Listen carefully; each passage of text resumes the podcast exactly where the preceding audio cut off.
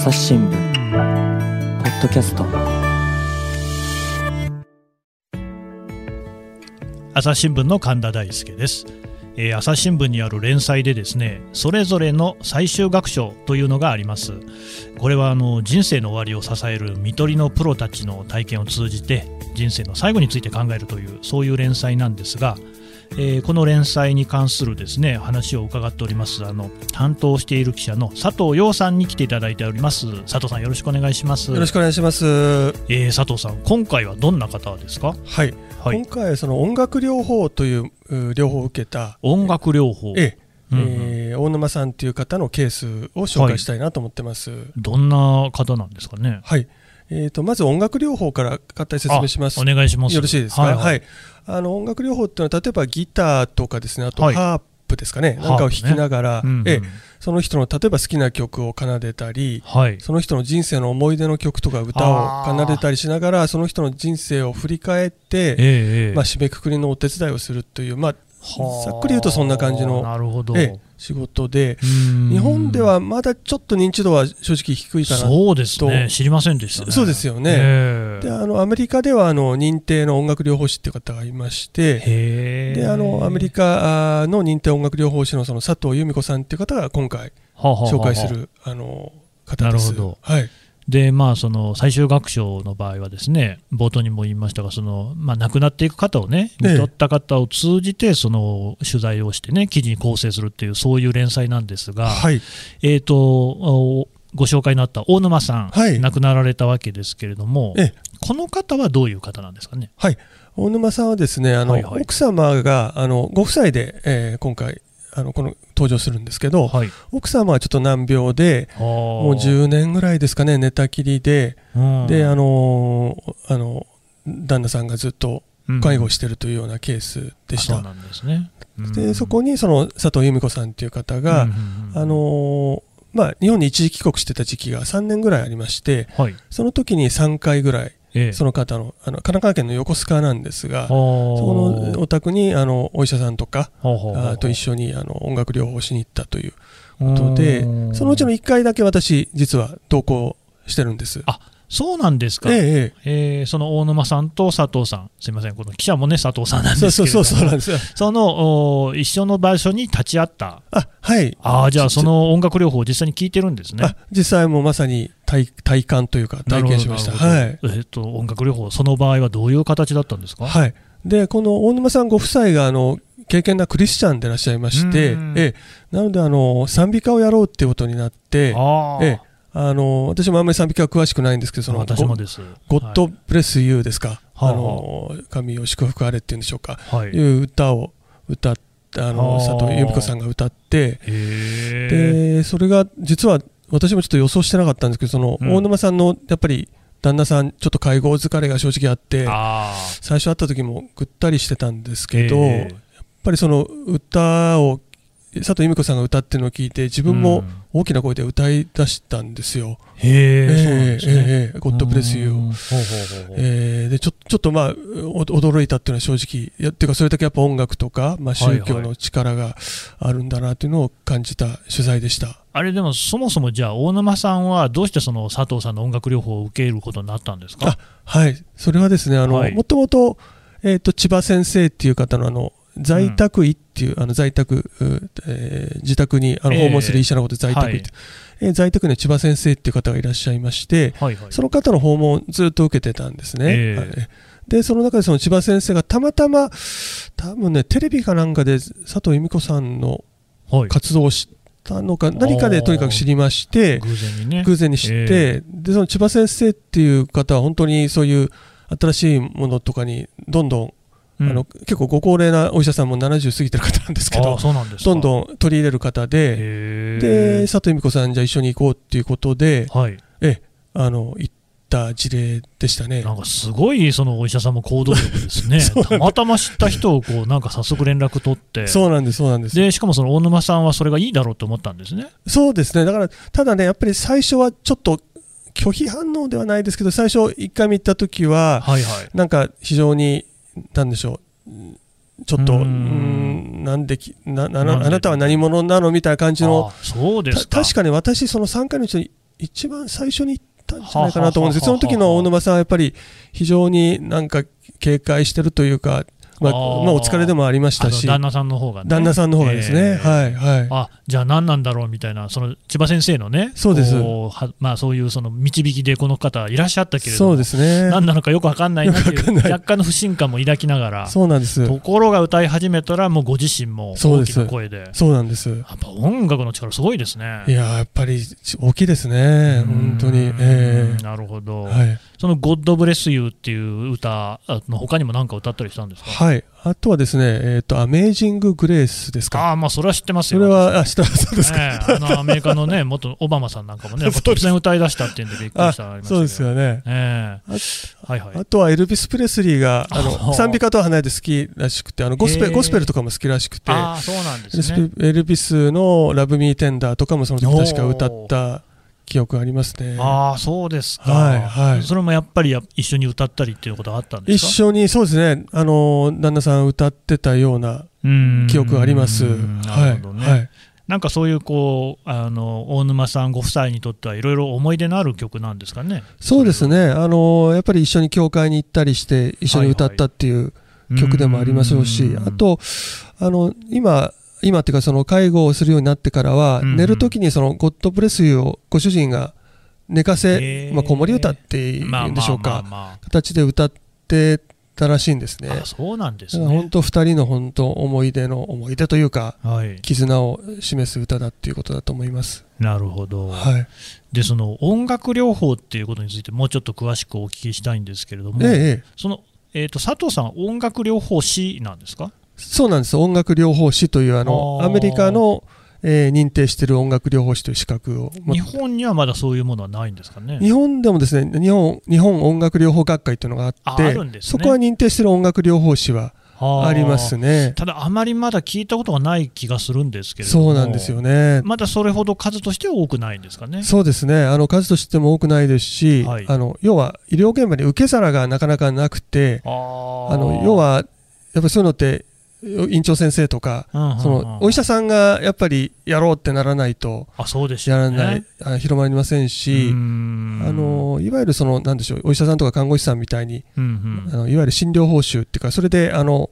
お金保険、ね、保険はつかないんですね。そうすると、その場合は音楽療法士の方が行くたびに、その療法を受ける方がお金を払うっていうような感じ。そうですね、保険外で洗うっていうか、とかあるいはもう音楽療法士の方が、まあ、なんでしょうかね、うん、っていうか、病院側がまあ持ち出しで、なんか他の人の人件費を削ってっていうような形なんで、なかなか広まるのは難しいという。まあ、その要するにその国とかその医療の制度として、そういうのが存在しているわけではないんです、ね、おっしゃる、おっしゃる通りです。はい、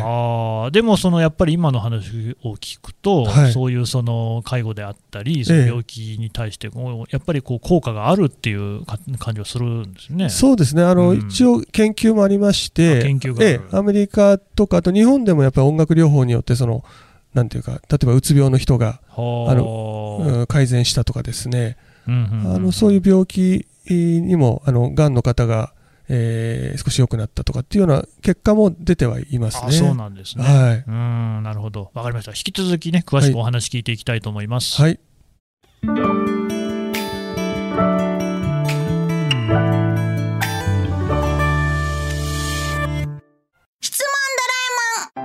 家の朝は質問から始まる。古代メキシコでのカカオ豆の使い道は？何だろう。身の回りのことや広い世界のことまでいろんな質問が毎朝君のもとへ。ママお金だって。毎朝のワクワクが未来を開く。朝日新聞はいというわけで今回は音楽療法についてですね佐藤陽記者に聞いていますけれども、えー、とそれでその、まあ、音楽療法を受けた大沼さんなんですが、はい、その後というか最後というか、はい、どういうふうになっていったんですかね？はい、えーと、で自宅でずっと、うんうん、まあ、あの介護をしてあの、うん、まあ、先生のお医者さんの訪問を受けて、えー、なんですけどやっぱり最後はやっぱり容体が悪くなって、はい、ちょっと病院に入院することになったんです。でその病院でやっぱり容体が急変して、うんうん、えー、もうちょっと危ないっていうことになったので、うん、えー、ただご本人奥さんは自宅で亡くなりたいっていうことをずっと言ってたのでそうですか。はいはい、うんうん、だからもう慌ててえっ、ー、とそのご主人と病院と一緒の方一緒になって、えー、救急車で自宅に運んで、そういうこともあるんですね。ありました。ええ。で、本当にですね、私聞いたんですけど、その、マンションの、あマンションにお住まいなんですけど、はい、マンションのエレベーターに入った瞬間ぐらいに、まあ、息絶えられたというようなことをおっしゃってました。でそうですか。その救急車の中では、やはり、ゴッドブレスユーをずっとご主人が歌ってたというようなことを。あの旦那さんの方が旦那さんの方が。ずっと歌ってたと。ずっと救急車の中でまだ死んじゃだめだよ死んじゃだめだよって言いながら歌ってたっていうようなことを。そしてあのご自宅に着いた瞬間に息絶えたんですか、はい、そうですねそうですか。なんかその、まあね、分かりませんけれども、そうやって、あの歌を歌っていた間はこう、ね、命がつながっていたっていうような感じも受けますね。そうですね、本当そうだと思います。うん。やっぱりその音楽療法っていうのが、確かにそういうその、ね、ご夫妻にとっては、非常に重要なものだった、癒しになっていたっていうことなんですかね。そうですね、やっぱり、もともとだから、このご夫妻に賛美歌っていう音楽のなんていうか、ベースがある中に、やっぱ音楽療法って専門家の人が来たのが、さらに良かったんじゃないかなというのは、ね、何かそういうそのあこういう歌にはこういう力があるんだっていうのをね改めて感じたのかもしれないですよね。そうですね。はい。このご夫妻っていうのはちなみにどの辺にお住まいだったんですか？あはいあの神奈川県の横須賀市のほうほうえっ、ー、と、えんていうんですかね私は横須賀のまあ岬の方っていうんでしょうか房総半島がねその団地というか団地のちょっと上の方で、はい、房総半島は綺麗に見えるところ。対岸のね。対岸の房総半島が見えるところで、非常に、あの、なんでしょうかね、風光明媚というか、うあの環境のいいとこでしたね。でもどうですか、その介護疲れが、ね、見えるような感じですと、ええ、なかなかそういう景色を、ね、楽しんでるっていうよもなかったかもしれないですね、え、あそうですね、本当にご主人も多分ゆっくり景色を見ることっていうのはなかったんじゃないかなと思いますね。はいそういう中ででもその歌をね歌ったり聴いたりしてる時間っていうのは、ええ、多分きっとこう心がね落ち着くような時間だったのかもしれないですね。そうですね。まあ本当に多分音楽療法士佐藤由美子さんがいたのは、例えば30分とか40分ぐらいだと思うんですけど、まあ、その間だけでもその介護する側される側っていう関係をちょっとあのではなくて、うん、いわゆる対等なまあ夫婦の関係に戻れたんじゃないかなっていうふうには思いますね。なるほど。はい。えーと、このケースの場合は佐藤洋さんは、まあ、ご自身もねその場に立ち会ったってことですが、はい、お話を聞いたのはどなたからお話を聞いてるんですか？あ、えーと、佐藤由美子さんご本人ですね、あとはあの大沼さんのご主人の方にお話を、うん、え何度か伺いました。はい。その佐藤由美子さんがそうやって、まあえー、音楽療法っていうのは、これはもうあの大沼さん以外の方にもしてらっしゃるんですか？そうです、そうです、もう、だからアメリカで1200人ぐらいの方に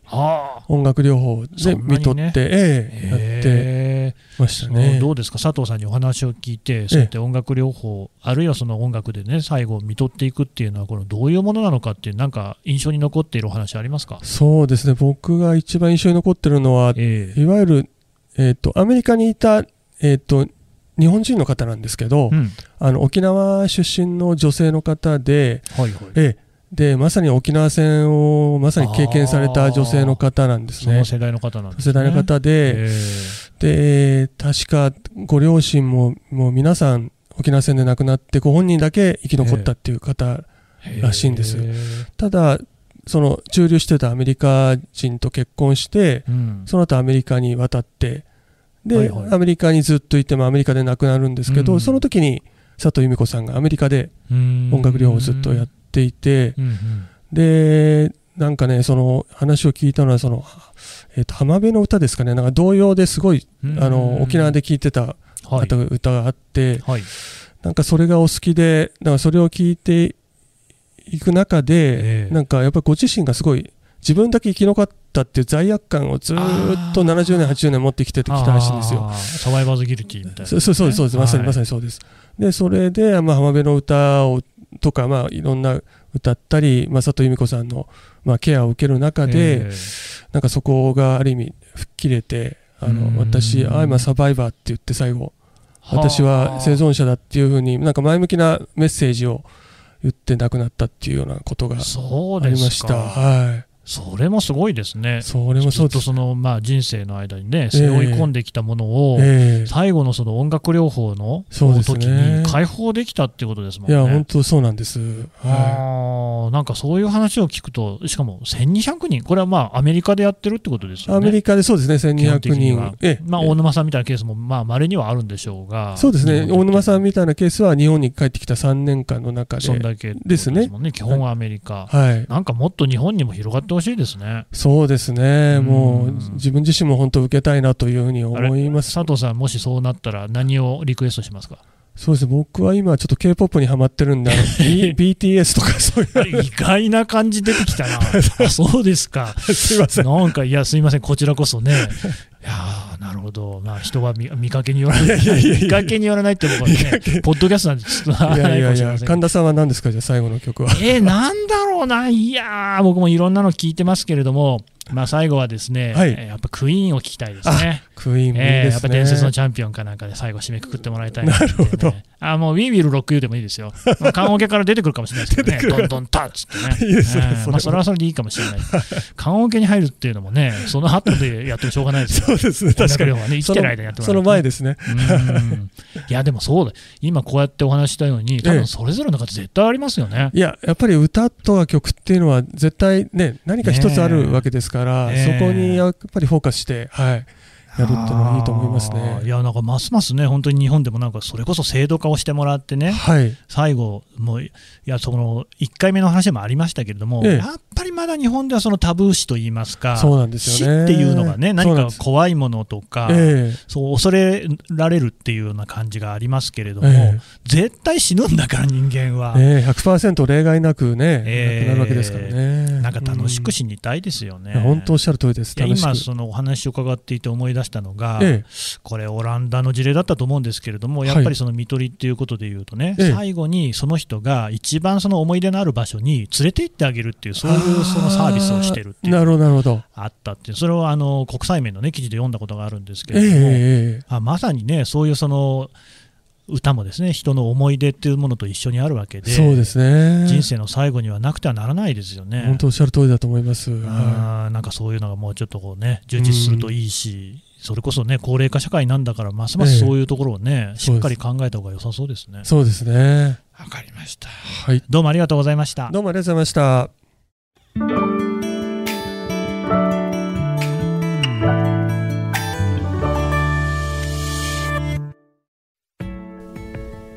はいというわけで佐藤陽記者からですねお話を伺ってきましたがまずはこれやっぱりですね記事を読んでいただきたいので、えー、記事はですねあの朝日新聞デジタルのホームページにまずアクセスしていただいてでその検索でですねそれぞれの最終学章あるいは最終学章だけで出てくると思いますのでぜひそこで検索をしていただきたいと思います。それとですね佐藤さんこれ本にまとまってる部分があるんですね。あそうなんです、はい、はい、えっ、ー、とそうですね。今年の9月にその、うんうん、はい、連載まとまって本になりました。これ本のタイトルは何て言うんですか？はい「えー、看取りのプロに学ぶ幸せな生き方」という、生き方っていうのはあの正虚の正っていう字ですね。そうですね。正虚の正という字の行くです、はい、はい、なるほど。出版社はどこから？あ出版社はあの朝日新聞出版ですね。はい、はい、から出てる、これは、えー、どういうふうなことが書いてあるんですか？あ、はい、基本的にはその連載を再構成して、うん。うん、あのまとめたものです。うん、はい、じゃあ、記事に書いていないようなこともこう加筆したりもしてるんですか？えー、っとそうですね。あの、もうほとんど記事に書いたものですね。はい、あの新たに書いた部分っていうのはあのほとんどないと言っていいと思います。あのその順番を変えたりとか。なるほどね、はい、した感じです、ね、で逆に言うとそういう過去の連載をこうまとめてそれで読めるっていうことなんですね。はい、やっぱりこうしてあの連載だと毎週毎週1回1回読むんですけど、えー、これは全部であの80の亡くなった方々の人生が詰まってるんでそれをあのちょっと正直重たいと思われるかもしれないですけど、うん、やっぱあの専門家の方が語りかけるスタイルになってるんで、うんうんうん、そこを少しあの柔らかい感じにしてあの読みやすいようにはしております。わかりました、えーと、本のタイトルもう一度言いますね「看取りのプロに学ぶ幸せな行き方」朝日新聞出版ですね。はい、はい、あのぜひですね手に取って読んでいただければと思います。よろしくお願いします。じゃあ今日はどうも佐藤さんありがとうございました。ありがとうございました。朝日新聞ポッドキャスト朝日新聞の神田大輔がお送りしました。それではまたお会いしましょう。この番組へのご意見ご感想をメールで募集しています podcast.asahi.com podcast.asahi.com までメールでお寄せください。